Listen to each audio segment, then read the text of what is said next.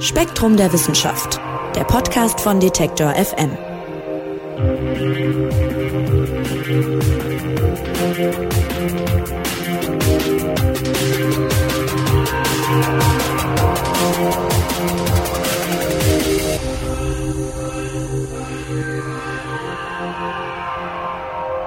Hallo und herzlich willkommen zu einer neuen Ausgabe des Spektrum Podcasts von Detektor FM und Spektrum der Wissenschaft. Mein Name ist Marc Zimmer und ich freue mich wie immer, dass Sie dabei sind.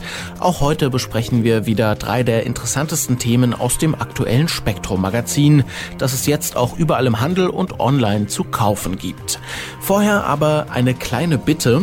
Wir machen eine Umfrage zur Nutzung dieses Podcasts. Da geht es also um ein paar ganz allgemeine Fragen dazu, warum, wie oft, wann oder wo Sie diesen Podcast hören. Das Ganze dauert nur 10 Minuten und für jede abgeschlossene Umfrage gehen 2,50 Euro an die gemeinnützige Organisation Ärzte der Welt e.V. Und natürlich helfen Sie auch uns, wenn Sie da mitmachen. Diesen Podcast wollen wir nämlich noch besser machen. Den Link zur Umfrage, den finden Sie in den Show Notes, also in der Beschreibung dieser Folge bei Ihrem jeweiligen Podcast-Player. Apropos Podcast. Wir zeichnen wegen der Corona-Pandemie auch weiterhin diesen Podcast aus dem Homeoffice auf und bitten Sie deshalb nochmal kleinere Schwächen in der Tonqualität zu entschuldigen. So, jetzt aber zurück zur Wissenschaft. Wir sprechen gleich unter anderem über die Intelligenz von Neandertalern und über Röntgenstrahlen im Weltall. Zuerst geht's aber um ganz grundlegende Fragen. Die Menschheit, die weiß ja eine ganze Menge. So viel wurde in den letzten Jahrhunderten erforscht, bewiesen und herausgefunden. Doch eine ganz wichtige, eine ganz zentrale Frage konnte die Wissenschaft bisher noch nicht beantworten. Und das ist die Frage, woher das Leben kommt. Theorien dazu gibt's viele. Als mögliche Entstehungsorte sind etwa heiße Quellen am Meeresgrund im Gespräch oder auch Tümpel und sogar ferne Himmelskörper. Und wir wollen uns jetzt einem neuen Modell widmen, das erst in den letzten Jahren entwickelt wurde und darüber sprechen wir mit Spektrum-Redakteur Frank Schubert. Hallo Frank. Hallo Marc. Ja, Frank, der Artikel ist der Auftakt zu einer Serie über die Entstehung des Lebens bei Spektrum. Und ich habe schon gesagt, der Ansatz ist noch gar nicht so alt und er kommt interessanterweise aus Duisburg. An der Uni dort arbeiten nämlich der Geologieprofessor Ulrich C. Schreiber und Christian Meyer, der ist Professor für physikalische Chemie. Und wir haben gerade schon gehört, es gibt die unterschiedlichsten Ideen dazu, wo das Leben entstanden sein könnte. Wo vermuten denn die beiden den Ursprung des Lebens? Ja, die beiden ähm, haben das Modell aufgestellt, dass das Leben in hydrothermalen Spalten entstanden sein könnte. Also das sind Spalten in der Erdkruste, die in tektonischen Bruchzonen entstehen und sehr tief mitunter hinabreichen, also viele Kilometer tief bis in den oberen Erdmantel hinein. Genau, und in diesen Spalten, so zumindest die Vermutung oder so dieses Modell, könnte vielleicht äh, ja, der Vorläufer der heutigen Lebewesen entstanden sein, der letzte gemeinsame Vorfahre. Wie muss ich mir denn diese Erdspalten vorstellen? Also das sind ja nicht einfach nur Risse im Boden wahrscheinlich. Genau, also es geht um, ähm, um tektonische Bruchzonen. Fachleute sagen dazu auch Transformstörung. Das sind also Bereiche, wo sich ähm, Kontinentalplatten seitlich aneinander vorbeischieben und äh, zwischen denen befindet sich dann eben so, eine, ja, so ein Kontaktbereich und bei diesem seitlichen aneinander vorbeischieben, da verhaken sich die Platten immer mal wieder ineinander und dann ähm, lösen sie sich wieder voneinander und rutschen ein Stück weiter aneinander entlang. Und da gibt es eben häufig auch Erd Erdbeben an solchen äh, Zonen. Und in diesen Bruchzonen gibt es eben auch Spalten, die äh, zum Teil eben sehr tief hinabreichen, einige Kilometer tief. Und in diesen Spalten zirkulieren häufig Fluide, also Wasser, aber auch ähm, äh, gelöste Gase und so weiter. Und genau, um diese Spalten geht es. Und auf Ihre Theorie sind die unter anderem gekommen wegen eines Geysirs in der Eifel. Vielleicht mal vorneweg, was spricht denn für diese Spalten und Risse in der Erdkruste als Entstehungsort des Lebens? Naja, also ähm, weil die eben sehr tief hinabreichen und eben ja einige, äh, einige Kilometer bis ins Erdinnere äh, gehen, ähm, liegen dort zum Teil sehr hohe Drücke und auch hohe Temperaturen vor.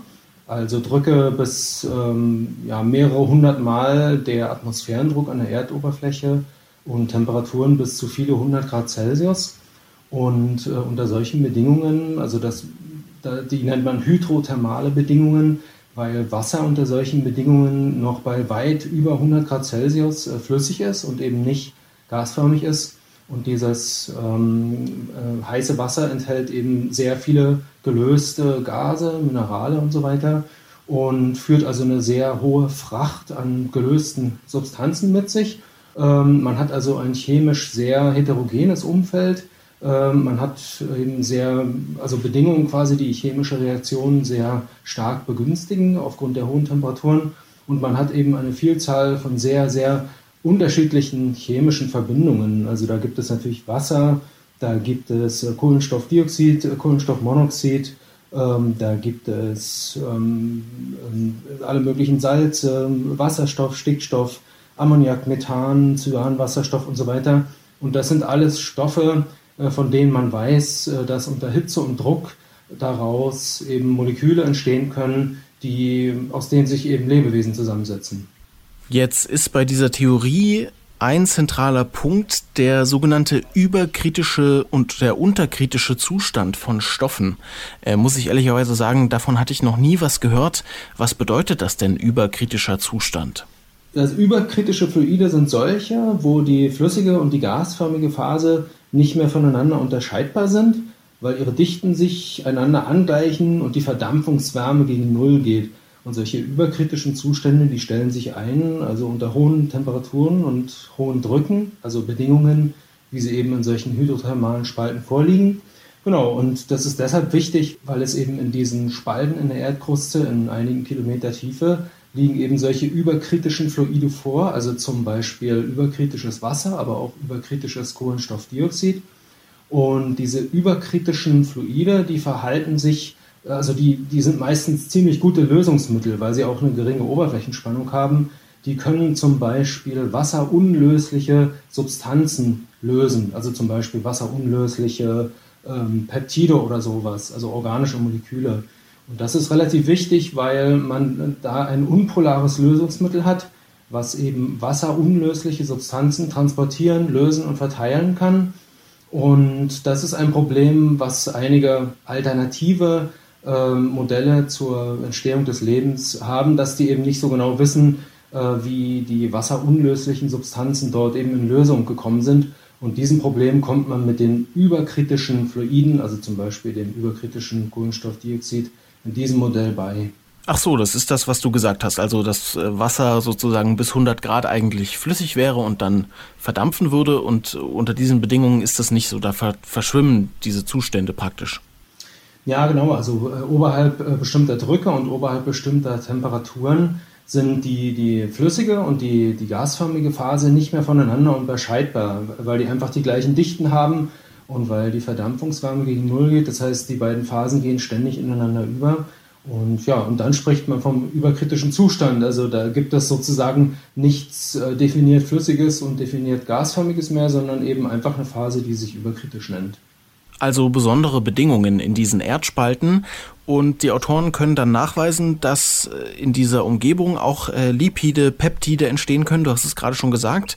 Und damit sind wir ja nun schon sehr nah dran, sagt zumindest äh, das, was ich noch aus der Schulbiologie erinnere, sind wir schon sehr nah dran an der, an der Definition von Leben. Ja, also es gibt ja eine Vielzahl von Experimenten, äh, mit denen Forscher nachgewiesen haben, dass in Lösungen, die also äh, Ammoniak enthalten, die Wasserstoff enthalten, die Kohlenstoffmonoxid enthalten und all diese Substanzen, äh, unter Hitze und Druck eben Moleküle entstehen, die, äh, also aus denen sich Lebewesen zusammensetzen. Also da gibt es diverse Experimente, da gibt es diese, diese Ursuppenversuche ähm, äh, und ihre zahlreichen Abwandlungen aber auch äh, die, die Autoren unseres Artikels selbst, die haben eben selber auch Experimente gemacht mit so einer Hochdruckanlage, wo sie also sehr hohe Drücke erzeugen in, unter Hitze, eben in wässrigen Lösungen. Und da geben sie also verschiedene Substanzen hinzu, also zum Beispiel Aminosäuren, also die Bestandteile der Proteine. Und dann setzen sie das Ganze sozusagen Druckschwankungen aus, also solche Druckschwankungen, von denen man auch vermutet, dass sie in hydrothermalen Spalten auftreten. Ja, und dann haben sie eben beobachtet, dass unter diesen Bedingungen äh, zum Beispiel Peptide entstehen, also kleine Proteine, äh, aber auch, dass da solche, ähm, solche Vesikel entstehen, also so kleine ähm, Lipidbläschen sozusagen, die, naja, heutigen Zellen so ein bisschen ähneln, also von, von, vom Grundaufbau her. Ja, da sind wir also schon sehr nah dran an der Definition von Leben, aber da fehlt ja auch noch was. Also irgendwie müsste ja Informationen weitergegeben werden, kopiert werden können, es müssten sich Zellen teilen. Kann das Modell da auch einen Lösungsansatz bieten? Hat es da auch eine Erklärung für? Ja, das, da wird es dann in der Tat eben ziemlich kompliziert. Also wenn man jetzt ein chemisches Umfeld hat, äh, in dem Aminosäuren entstehen und sich vielleicht dann auch zu Ketten verknüpfen, also zu kleinen Proteinen, in dem Lipide entstehen, also so, solche Fettverbindungen, äh, aus denen eben Zellmembranen bestehen, dann ist das ja alles schön und gut, aber das ist äh, dann immer noch, noch lange kein Leben, sondern das ist einfach dann ein Cocktail von verschiedenen organischen Molekülen. Um jetzt sowas wie Leben zu bekommen, braucht man ja eine Struktur, die sich selbst erhalten kann gegenüber der Umgebung, die irgendwie abgrenzbar ist gegenüber der Umgebung, die sich selbst vielleicht auch vervielfältigen kann, und all diese Dinge. Und das hat man natürlich noch lange nicht, wenn man einfach nur so einen Cocktail hat von, von Molekülen. Und deshalb wird es an der Stelle eben schwierig. Also wie ist sozusagen die erste Struktur entstanden, die sich selbst ähm, ja, erhalten, vervielfältigen äh, und abgrenzen konnte von der Umgebung. Genau, und da schlagen diese Autoren unseres, unseres Artikels eben ein Modell vor. Und wie, wie könnte das aussehen? Also wie könnte das zum ersten Mal passiert sein? Also die große Frage bei der Entstehung des Lebens ist ja, ähm, man kann verstehen, wie eben Peptide entstehen, also kleine Proteine. Man kann auch verstehen, wie Nukleinsäuren entstehen, also sozusagen die Träger der Erbinformation. Aber was sehr schwer zu verstehen ist, ähm, wie ist der Bauplan der Proteine, also der Arbeitsmaschinen der Zellen quasi, wie ist der in die Nukleinsäure-Sequenz reingekommen? Also wie ist das beides miteinander synchronisiert worden? Das ist sehr, sehr schwer zu verstehen. Und da schlagen die Autoren so ein Modell vor, ähm, dass eine wesentliche Rolle dabei die Transfer-RNAs gespielt haben, die es heute noch gibt. Das sind kleine RNA-Moleküle, die äh, eben immer noch eine große Rolle im zellulären Geschehen spielen ähm, und die können auf, auf einer Seite eine Aminosäure tragen und auf der anderen Seite haben die so eine Ankopplungssequenz aus drei ähm, Nukleinsäurebausteinen, mit denen sie an eine passende Sequenz sozusagen auf eine Nukleinsäure andocken können. Und dieses Modell, was unsere Autoren da vorschlagen, ist, dass es am Anfang eben tRNAs gab, die äh, Aminosäuren getragen haben und die haben sich irgendwie hinter, hintereinander angereiht, also hintereinander aufgereiht und dann haben sich auf der einen Seite die Aminosäuren miteinander verknüpft und auf der anderen Seite haben die, die Nukleotide die, äh, auf den tRNAs haben sozusagen so eine Schablone ergeben, äh, an der dann da ein dazu passender RNA-Strang gebildet wurde. Und so bekommt man auf einen Schlag quasi zwei Strukturen, nämlich ein Peptid, also ein kleines Protein, und auf der anderen Seite eine dazu passende Nukleinsäure. Und ja, so kann man vielleicht erklären oder ist zumindest ja, eine These, ähm, das war vielleicht der Mechanismus, der sozusagen dazu geführt hat, dass das eine mit dem anderen überhaupt erstmal äh, synchronisiert wurde. Mhm. Und was denkst du denn über das Modell? Also es bietet ja nach Ansicht der Autoren zumindest äh, einige Vorteile gegenüber anderen Erklärungsmodellen für die Entstehung des Lebens. Ja, das bietet tatsächlich einige Vorteile. Also diese hydrothermalen Spalten in der Erdkruste, die können also sehr langlebig sein, wohl viele Millionen Jahre. Das ist schon mal ein großer Vorteil, weil wenn das Leben dort tatsächlich entstanden wäre in diesen Spalten, dann hätte es sozusagen viel Zeit gehabt, ähm, ja, verschiedene Konfigurationen des Lebens sozusagen auszutesten.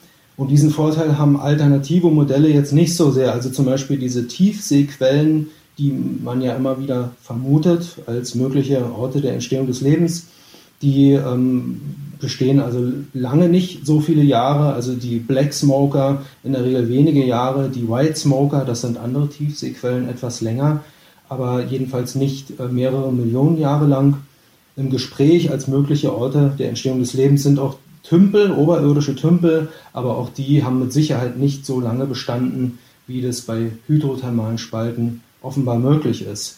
Und es gibt natürlich auch noch viele weitere Vorteile. Also tief in der Erdkruste drin ähm, besteht ja ein guter Schutz gegenüber gegenüber UV-Strahlung, die war in der Frühzeit der Erde noch sehr viel aggressiver als heute. Erstens, weil die Sonne selbst äh, mehr UV-Strahlung äh, ausgestrahlt hat und zweitens, weil es ja auch noch keine schützende Ozonschicht gab in der Erdatmosphäre. Also das Leben oder die Strukturen, die da entstanden sind und aus denen das Leben hervorgegangen ist, die müssen irgendwie geschützt gewesen sein vor dieser doch ziemlich aggressiven UV-Strahlung. Und diesen Vorteil bieten eben diese hydrothermalen Spalten auch. Genau, sie waren einigermaßen gut geschützt vor Meteoriteneinschlägen, die ja in der Frühzeit der Erde auch noch viel häufiger waren, als es heute der Fall ist. Genau, dann gibt es noch eine ganze Reihe von chemischen Vorteilen in diesem Modell. Also es gibt schon da so manches sozusagen, was für dieses Modell spricht.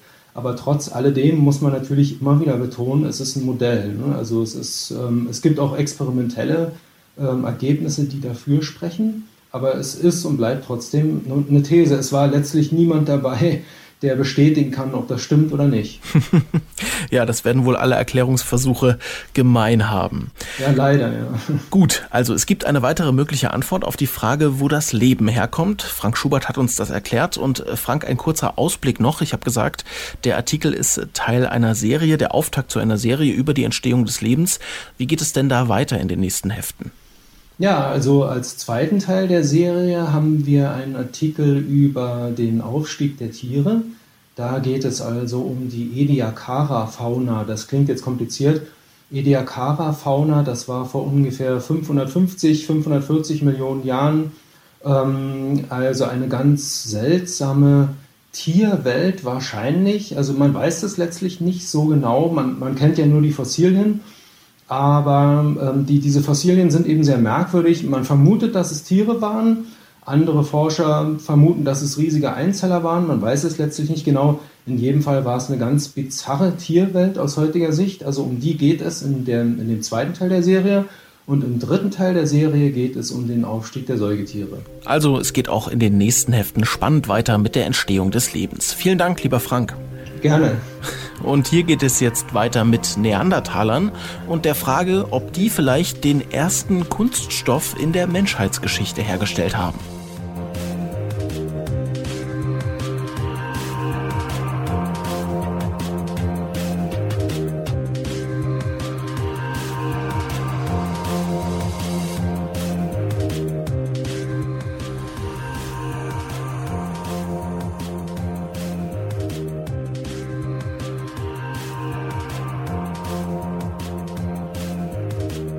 Bei Neandertalern, da denke ich an haarige Typen, etwas eckiger, unförmiger Schädel. Ich denke an Knüppel und Keulen und insgesamt an ein ziemlich ja, primitives Verhalten. Irgendwie so eine Zwischenstufe zwischen Affe und Mensch eben.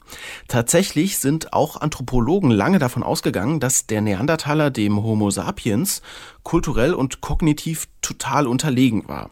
Inzwischen hat sich dieses Bild aber gewandelt, denn einige Funde sprechen dafür, dass der Neandertaler sogar technische Kenntnisse besessen hat. Erklären wird uns das Spektrumredakteurin Karin Schlott.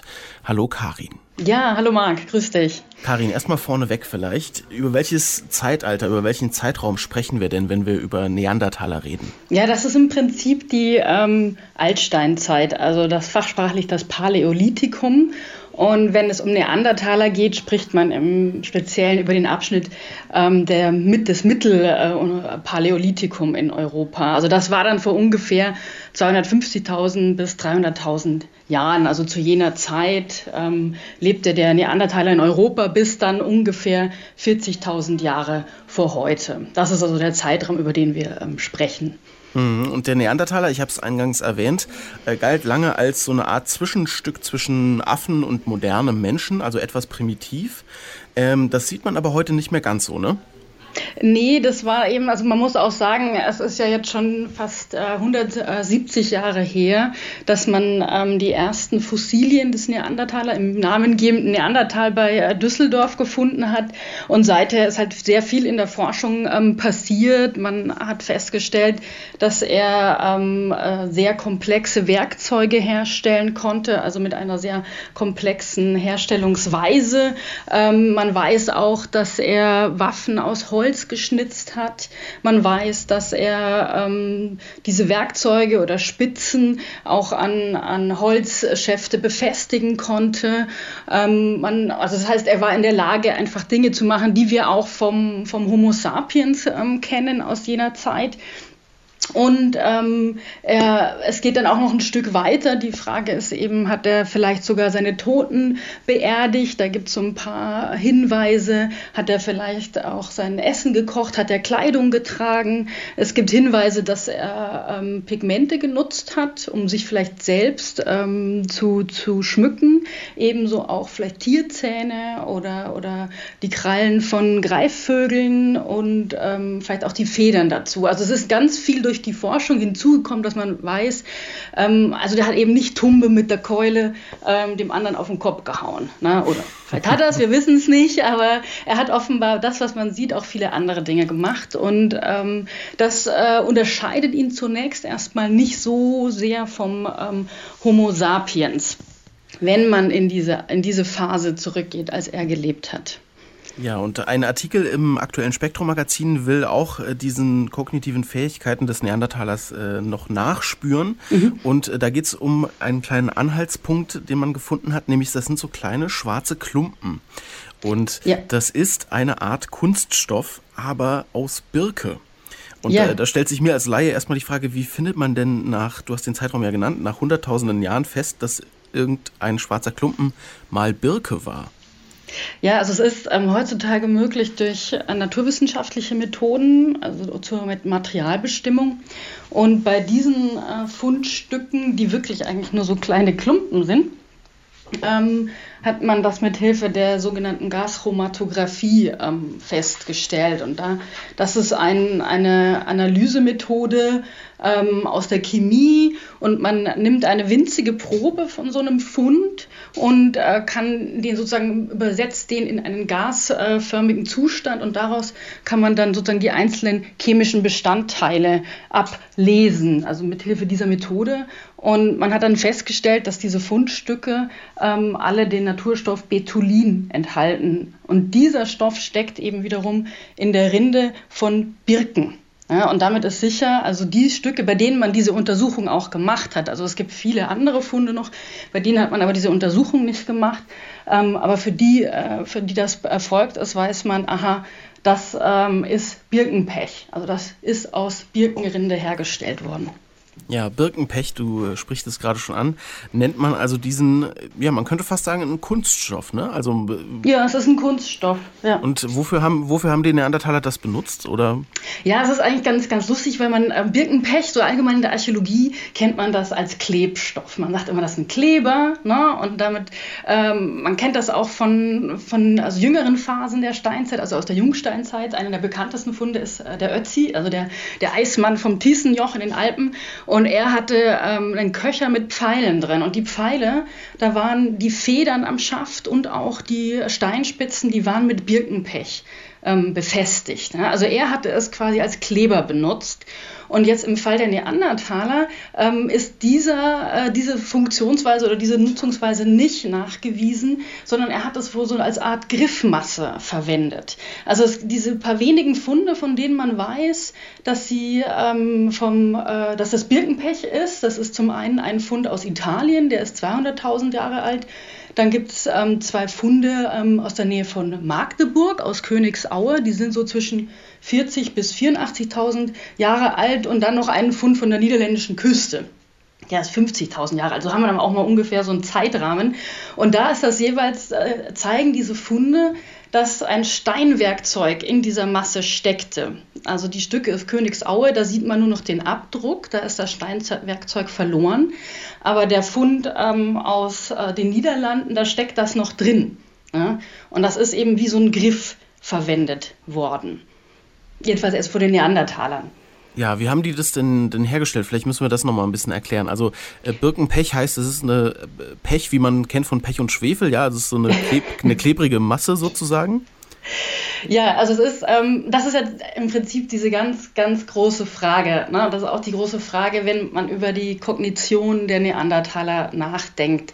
Ähm, denn Man, also zunächst, wir wissen nicht, wie sie es hergestellt haben. Also es gibt keinen Fund einer Birkenpechmanufaktur aus der Altsteinzeit. Ja. Man hat nur das Endprodukt.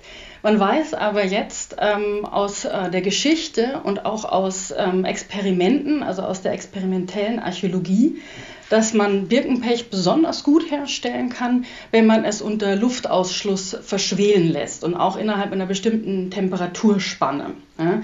Dafür ist aber ein ähm, gewisser Aufwand notwendig und man braucht eigentlich auch gewisse ähm, Gerätschaften. Ja. Also man ähm, hat früher auch mal Versuche gemacht, oder das könnte theoretisch auch mal jeder zu Hause selber ausprobieren. Ich habe es noch nicht gemacht, dass man eine Büchse nimmt und da Birkenrinde reinlegt und das dann, wenn man Lagerfeuer macht, in der Glut vergräbt. Ja. Mhm. Da kann es passieren, dass, das, dass die Rinde einfach verbrennt und dann hat man nichts außer Asche. Es kann aber auch passieren, dass die Temperatur genau richtig war und weil das Döschen verschlossen ist, kam keine Luft ran und es entwickelt sich diese zähe schwarze Masse. Und Döschen gab es nicht in der Altsteinzeit. Also es gibt jedenfalls keine Funde, es gab auch keine, noch keine Keramik, also keine Tongefäße. Ähm, das Einzige, was man sich vielleicht vorstellen kann, sind, dass man aus selber wieder Birkenrinde ähm, kleine Gefäße gefaltet hat. Ja, also so etwas gibt es, das kennt man zum Beispiel auch wieder von Ötzis, war viel später, der hatte auch so ein Birkenpech-Eimerchen. Ähm, also das ist so ein bisschen das Problem, vor dem man steht. Man sieht, okay, die haben das gemacht, ähm, wir wissen, dass es besonders gut funktioniert, wenn man es sehr in einem sehr komplexen Prozess herstellt. Aber wie haben sie es letztlich gemacht? Und es gab sehr viele Versuchsreihen von Archäologen, das nachzustellen. Und die waren auch alle eigentlich relativ komplex und auch immer unter der Prämisse, dass da so ein Neandertaler saß und ich dachte, wie kann ich das herstellen? Wie kriege ich das hin? Und wie kann ich das sozusagen vielleicht noch sogar verbessern? Und wenn ich das erstmal voraussetze, dann heißt es, wow, der Neandertaler, der muss kognitiv also schon sehr weit gewesen sein, weil ähm, aus dem äh, zeitgleichen Afrika bis vor 100.000 Jahren, als dort der Homo sapiens äh, lebte, in dieser Region nur, gibt es keine vergleichbaren Funde. Und aus Europa sind sie 200.000 Jahre alt. Und das ist sozusagen der spannende Punkt, warum diese kleinen Klumpen eigentlich so viel Aussagekraft ähm, entwickeln können. Weil sie sozusagen, ähm, also wenn man den Herstellungsprozess nimmt, spricht es einfach dafür, dass der, ich sag mal ganz platt, der Neandertaler viel klüger war, als wir das dachten. Genau. Und diese Prämisse oder diese ganzen Experimente ähm, gehen eben davon aus, es ist unter Luftausschluss entstanden und das war ein komplexer Prozess. Fazit, der Neandertaler, der war ein kognitives Monster. Ne? Also der hat das richtig drauf gehabt. Und das ist eben eine Frage, war es wirklich so? Und jetzt im Heft haben wir im Artikel von, von Patrick Schmidt. Patrick Schmidt ist Archäologe an der Universität Tübingen ähm, mit Schwerpunkt experimentelle Archäologie und naturwissenschaftliche Archäologie. Und er hat mit seiner Arbeitsgruppe überlegt, ähm, kann es nicht auch sein, dass es alles gar nicht so aufwendig war. Ist es nicht auch möglich, Birkenpech ähm, herzustellen, ohne diesen so einen komplexen ähm, Aufbau? Also ohne Sauerstoff zu entziehen beispielsweise. Genau. Also dass man es nicht unter Luftausschluss machen muss. Und äh, Patrick Schmidt, der ist auch sozusagen auf die Spur geführt worden durch andere ähm, Experimente, die er innerhalb seines Feldes gemacht hat. Sie haben untersucht, ob in Afrika während äh, der Steinzeit auch ähm, Stein äh, in Feuer gelegt worden ist, um seine ähm, Bearbeitungseigenschaften zu verändern. Und da ist ihm aufgefallen, hat er erzählt, dass sich beim Verbrennen von Holz ähm, so eine Art Teer an die Steine abgelegt hat, die ähm, in dem ähm, Feuer genutzt worden sind. Und darum hat er sich dann überlegt, hm, würde das dann mit Birkenrinde auch funktionieren? Ließe sich Birkenpech so herstellen? Und dann haben sie verschiedene Experimente unternommen und das möglichst simpel gemacht. Also sie haben eigentlich einen Stein genommen und ihn neben das Lagerfeuer gelegt und der Stein hing so ein bisschen über, ja, also wie so ein, wie so ein äh, Felsüberhang im Kleinformat. Und dann haben sie ein Stück Birkenpe äh, Birkenrinde genommen, haben das da unter diesen Stein etwas geschoben oder neben den Stein geschoben und haben das angezündet. Und äh, siehe da, während die Birkenrinde verbrannte, kondensierte sich ähm, das Pech an diesen Stein. Ja, also entstand dann so eine schwarze Fläche. Und mit einem Steinwerkzeug, mit einem so einem Schaber oder einem Kratzer haben sie das abkratzen können und sammelten das. Der Ertrag war natürlich viel, viel geringer, als wenn ich das Ganze in der Erde unter Luftabschluss mit Tonkuppel äh, und so weiter herstelle. Aber sie haben auch mit der Zeit eine gewisse Menge natürlich dann äh, zusammenbekommen, mit der sie so einen Griff hätten bilden können, wie man es dann auch tatsächlich gefunden hat. Ah ja, und der entscheidende Unterschied in dieser Herangehensweise jetzt der Tübinger Forscher ist, dass äh, Sie sagen, das könnte alles auch Zufall gewesen sein. Also der Neandertaler hätte das zufällig entdecken können. Ganz genau. Und das ist eben, weil es ist auch so, Birkenrinde ist ähm, unglaublich guter Anzünder. Also auch wenn es ein bisschen feucht ist, kann man damit ein Feuer anschüren. Es brennt sehr gut. Das heißt, man kann sich diverse Szenarien vorstellen, dass das dann neben der Feuerstelle oder neben einem Stein verbrannte und eben dann dieses Pech an einen Stein kondensierte.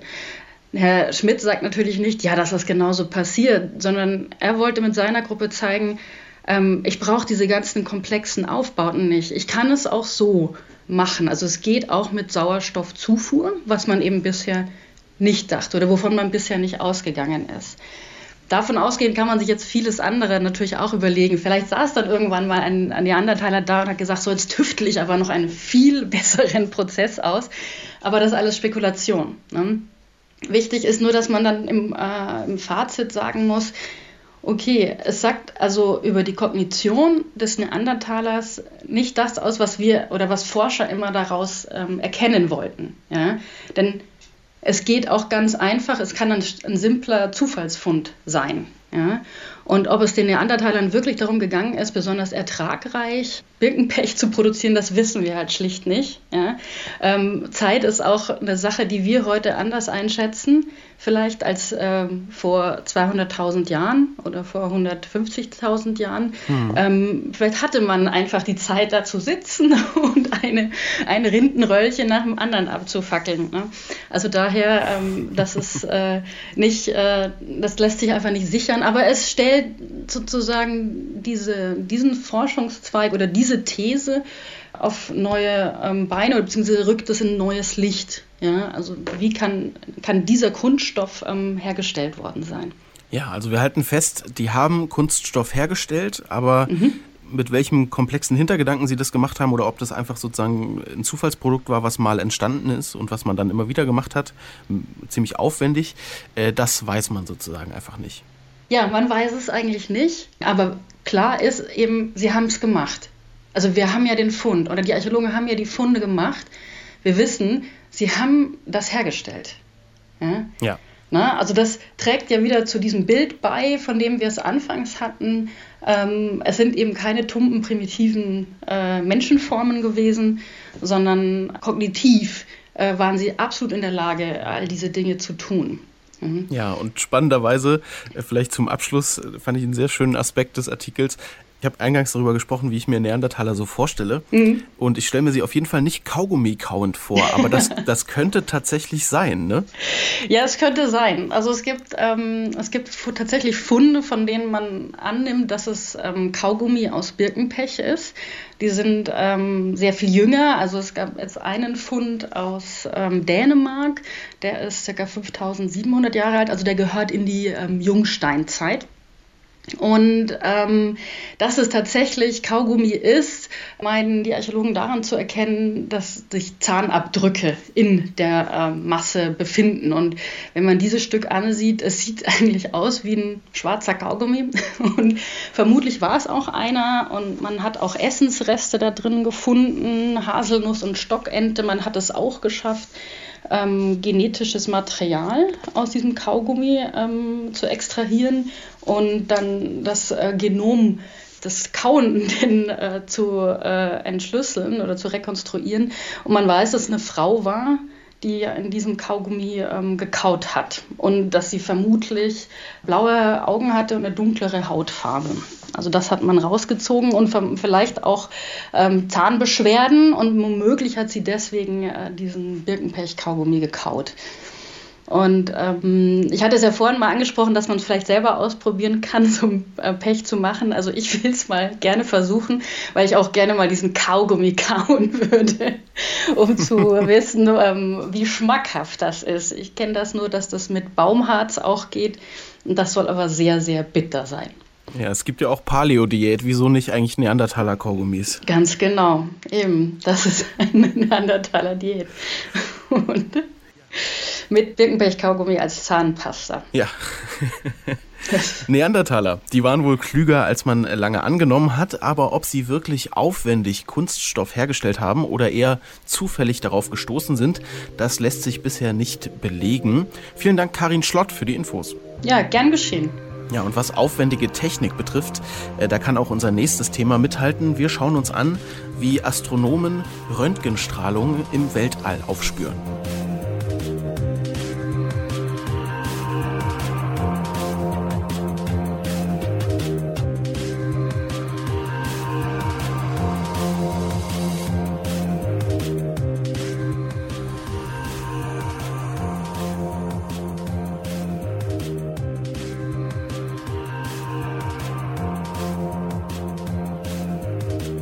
Metallschürze um und dann zur Röntgenuntersuchung. Das kennen die meisten von gebrochenen Armen oder sonstigen Untersuchungen im Krankenhaus.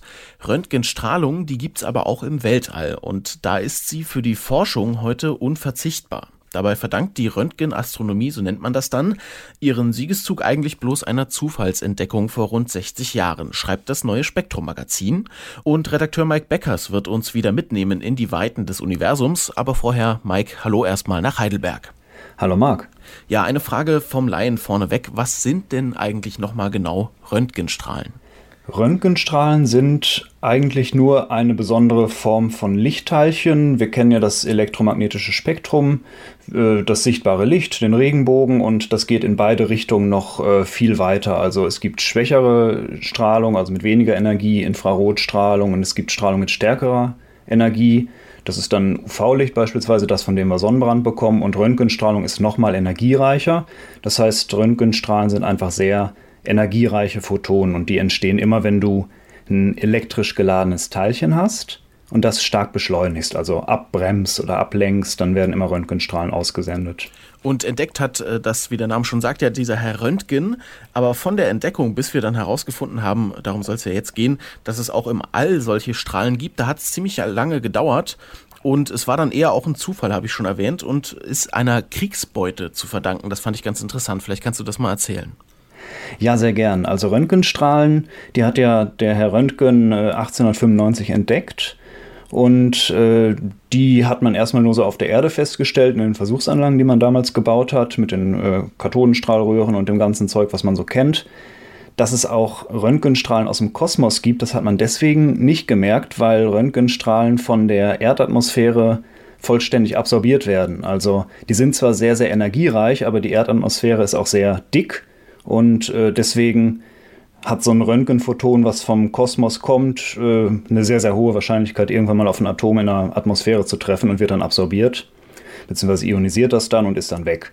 Und deswegen hat man lange nicht gewusst, dass da jenseits der Erde auch sowas wie Röntgenstrahlung entsteht. Man hatte ja auch gar keine Ideen von Mechanismen, wie das passieren könnte im Kosmos. Und deswegen hat man jetzt erstmal äh, die ersten Jahrzehnte nach Röntgens Entdeckung im Kosmos gar nichts an Röntgenstrahlung gesehen. Das hat sich dann erst geändert, als man Raketen hatte und Höhenballons und äh, Detektoren hoch in die Atmosphäre schießen konnte. Und dabei half dann tatsächlich nach dem Zweiten Weltkrieg eine Kriegsbeute, nämlich die V2, die in Deutschland entwickelt wurde. Die haben sich die Amerikaner unter den Nagel gerissen, zusammen mit den Ingenieuren. Und äh, die haben dann Detektoren für auch Röntgenstrahlung mit diesen Raketen in die Atmosphäre geschickt, hoch, hoch in die Atmosphäre bis in den Weltraum. Und plötzlich war dann da Röntgenstrahlung. Man hat sie zuerst von der Sonne äh, festgestellt, weil bei der Sonne haben wir ja sehr, sehr viele geladene Teilchen, starke Magnetfelder und die Sonne ist so am Himmel der die stärkste Röntgenquelle. Und daher hat man dann das erste Mal gemerkt, oh, von der Sonne haben wir auch Röntgenstrahlen. Ja, und 1962 haben Forscher dann die erste Röntgenstrahlenquelle außerhalb unseres Sonnensystems registriert, nämlich im äh, Sternbild Skorpion. Wie, wie funktioniert denn sowas? Wie, wie bestimmt man so eine Quelle, die ja sehr weit weg ist?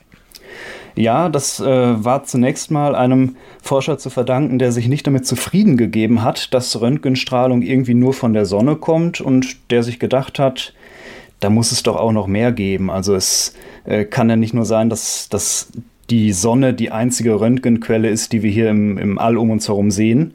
Das war der Herr Riccardo Giacconi. Der hat dann auch äh, viele, viele Jahrzehnte später Nobelpreis dafür bekommen, für diese Idee, die er hatte. Und äh, leider waren seine Zeitgenossen nicht alle ganz so kooperativ, insbesondere nicht das US-Militär, was seine Forschung finanziert hat. Und deswegen hat er, wir waren in den frühen 60er Jahren, die NASA ähm, davon überzeugt, eine Rakete mit so einem Röntgendetektor auszustatten, äh, indem er ihnen erzählt hat, ja, die Röntgenstrahlung, die wir von der Sonne kennen, die müsste doch auch den Mond erreichen und dort auch wiederum Röntgenstrahlen hervorrufen, indem die Mondoberfläche damit äh, interagiert. Und weil die NASA geplant hat, Astronauten dahin zu schicken, und im, Wettra im Wettlauf mit Russland war das natürlich eine ganz, äh, ganz sinnvolle Idee, da mal den Mond ein bisschen näher mit zu untersuchen. Und so hat er ähm, die Idee genehmigt bekommen, einen Röntgendetektor in so eine V2-Rakete zu schrauben. Oder es war, glaube ich, gar keine V2 zu dem Zeitpunkt mehr, sondern eine neu entwickelte, die hieß dann Aerobee. Ähm, und ja, das hochzuschießen. Und die Rakete fliegt dann so ein paar Minuten, in dem Fall waren es so fünf, sechs Minuten, hoch über der Atmosphäre, dreht sich ein paar Mal um sich selbst, hat so ein kleines ähm, Röntgenzählrohr an Bord und äh, erkennt dann dadurch Röntgenquellen, die im All um uns herum sind. Und äh, die spannende Erkenntnis war, das hat die ganze Zeit was gemessen. Es hat nicht nur was gemessen, als es äh, in Richtung Sonne geguckt hat, sondern irgendwie war so ein bisschen so ein Geigerzähler ähnliches Knistern überall. Und als sich die Rakete dann gerade so passend gedreht hatte, dass das Röntgenzählrohr zu dieser neuen Quelle geguckt hat, da prasselt es dann plötzlich viel, viel stärker. Und das war die erste Entdeckung von einer richtig starken Röntgenquelle außerhalb ja, von unserem eigenen Sonnensystem. Jetzt waren diese Messungen, du hast es gerade schon angesprochen, ja wahrscheinlich dadurch limitiert, dass solche Raketen eben, ne, die schießt man hoch, die kommen aber dann irgendwann auch wieder runter. Ähm, und deshalb wurde 1970 der erste Satellit hochgeschickt, um sich mit der Röntgenstrahlung ähm, ja, dauerhaft zu beschäftigen. Und äh, der hieß Uhuru, finde ich ganz interessant. Also das ist äh, Kiswahili, ja? Ja, genau, das ist äh, Swahili für Freiheit, ähm, das Wort. Und deswegen hat man äh, ein, ein Wort aus der Swahili-Sprache genommen, weil der Start selbst fand in Kenia statt. Kenia ist äh, direkt am Äquator und man versucht immer, möglichst äquatornah zu starten, damit man quasi noch den Schwung der Erdrotation mit in die Startgeschwindigkeit der Rakete reinkriegt. Und äh, ja, weil Kenia eben so ein paar ausrangierte Ölplattformen vor der Küste zur Verfügung gestellt hat, hat man den Satelliten dann aus Dank quasi mit einer Landessprache benannt.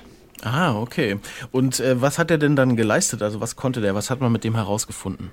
Ja, also Uhuru war ähm, mehr als zwei Jahre dann in der, äh, im Erdorbit und hat äh, so lange auch Messungen vornehmen können. Und äh, so eine Rakete, die nur fünf, sechs, sieben Minuten äh, messen kann, ist natürlich massiv unterlegen. Also der Satellit hat in den ersten Jahren alles, was bisher an Raketenmessungen von den vielen, vielen Jahren vorher zusammengekommen ist, komplett in den Schatten gestellt. Also der Satellit selbst hatte zwei ähm, Detektoren an Bord und hat sich äh, im Erdorbit so alle paar Minuten um sich selbst gedreht und hat so im Lauf der Jahre den ganzen Himmel mehrfach abscannen können und hat in jede Richtung mal blicken können. Und da hat man dann plötzlich von ein paar Dutzend Quellen, die man vorher kannte, jetzt äh, mehrere hundert gehabt, wo man sagen konnte, oh, da ist was und da ist was. Und hat äh, einen riesigen Katalog an Quellen von Röntgenstrahlung im All plötzlich erstellen können, dank dieses Satelliten. Mm, und heute gibt es ja zig Satelliten und Raumfahrzeuge, die sich äh, mit dieser Röntgenstrahlung befassen. Und äh, du hast es gerade schon gesagt, von anfangs äh, ein paar Dutzend Quellen von Röntgenstrahlung im All gibt es mittlerweile schon Tausende. Ähm, aber warum, warum ist denn diese Röntgenstrahlung im All eigentlich so interessant? Also warum erforscht man das? Ich hatte es am Anfang ja schon gesagt, Röntgenstrahlung entsteht, wenn geladene Teilchen in Magnetfeldern abgelenkt, beschleunigt werden. Und die besonders spannenden, extremen, energiereichen Prozesse im Kosmos sind gerade die, wo genau sowas passiert. Also schwarze Löcher, Neutronensterne, Sternexplosionen. ähm, Galaxienkern, in denen gigantische schwarze Löcher sitzen. Ähm, das sind alles Prozesse, wo es sehr, sehr starke Magnetfelder gibt, in denen viel Materie, die dann auch normalerweise ionisiert, also geladen ist, äh, enorm beschleunigt wird. Also das sind Prozesse, die wir uns gar nicht vorstellen können. So energiereich sind das. Ähm, und die kann man über die Röntgenstrahlung ganz besonders gut identifizieren. Und im Spektrum-Magazin steht jetzt noch was von einem sogenannten Chandra-Weltraumteleskop, äh, das in der Erdumlaufbahn rumschwebt. Äh, und bei euch im Heft gibt's da auch einen Artikel eben zu von der Astrophysikerin Belinda Wilkes. Die ist die Direktorin von diesem Chandra X-Ray Center, heißt es dann. Also das ist das Zentrum, was praktisch für den Betrieb dieses Satelliten zuständig ist. Und wenn wir nochmal betrachten, am Anfang waren es ein paar Minuten mit diesen Raketen, dann hatten wir Uhuru, der irgendwie äh, zwei Jahre da unterwegs war, jetzt zwei Jahrzehnte. Was versuchen die denn herauszufinden mit dieser Langzeitforschung? Und was hat das, äh, dieser Satellit in den 20 Jahren da oben äh, herausgefunden?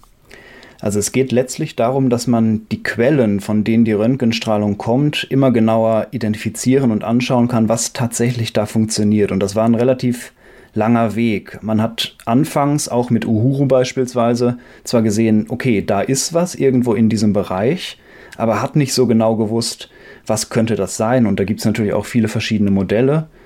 Und erst im Lauf der auch Satellitengeneration, wo es immer bessere Auflösungen gab und auch neue Spiegeltechniken, mit denen man äh, wesentlich besser räumlich diese Quellen auflösen kann. Erst im Lauf dieser Zeit hat man gelernt, was das alles ist. Also, dass es da Neutronensterne gibt, die äh, als, als Überbleibsel in der Mitte von Sternexplosionen übrig bleiben und massive Energiefelder haben, die äh, äh, total starke Magnetfelder haben, die geladene Teilchen ablenken. Äh, dass es schwarze Löcher gibt, war bis dahin auch noch umstritten und ähm, erst mit den hochauflösenden Teleskopen, und Chandra ist das höchstauflösende, was wir im Moment im Orbit haben, konnte man diese Quellen wirklich ganz genau anschauen. Und klar, 20 Jahre ist eine lange Zeit, aber der Kosmos ist auch verdammt groß. Und äh, es gibt heute immer noch, erzählt die Autorin in ihrem Artikel, äh, drei, viermal so viele Anträge auf Beobachtungszeit äh, mit diesem Teleskop, wie sie überhaupt zur Verfügung stellen können. Also die Wissenschaftler sind immer noch wahnsinnig interessiert an solchen Prozessen. Und das Spannende ist ja, dass du solche Objekte nicht nur im Röntgenlicht siehst.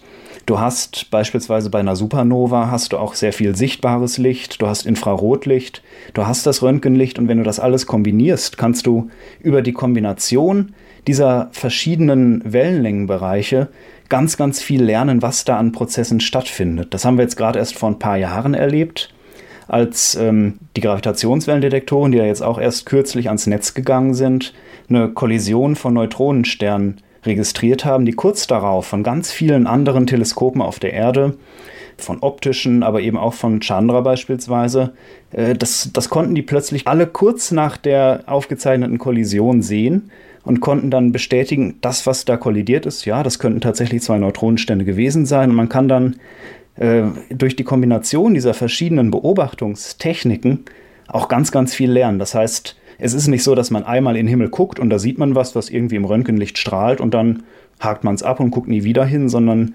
gerade die kontinuierliche Beobachtung der ganzen Umgebung um uns herum liefert äh, ständig neue Einsichten. Und da nehme ich mal an, vielleicht noch so als Ausblick zum Ende, äh, erhoffen sich Forscher ja sicherlich auch Synergieeffekte, weil, wie du schon sagst, es gibt ja sozusagen immer mehr Forschungseinrichtungen, die in die Breite, sage ich mal, ins Weltall gucken und sich da verschiedene Aspekte rauspicken und die kann man dann, so verstehe ich dich, irgendwie auch kombinieren. Genau, es gehen jetzt in den nächsten Jahren und Jahrzehnten auch noch sehr viele irdische Teleskope ans Netz, große Teleskope, die auch vor allem dazu gedacht sind, weite Himmelsbereiche zu beobachten.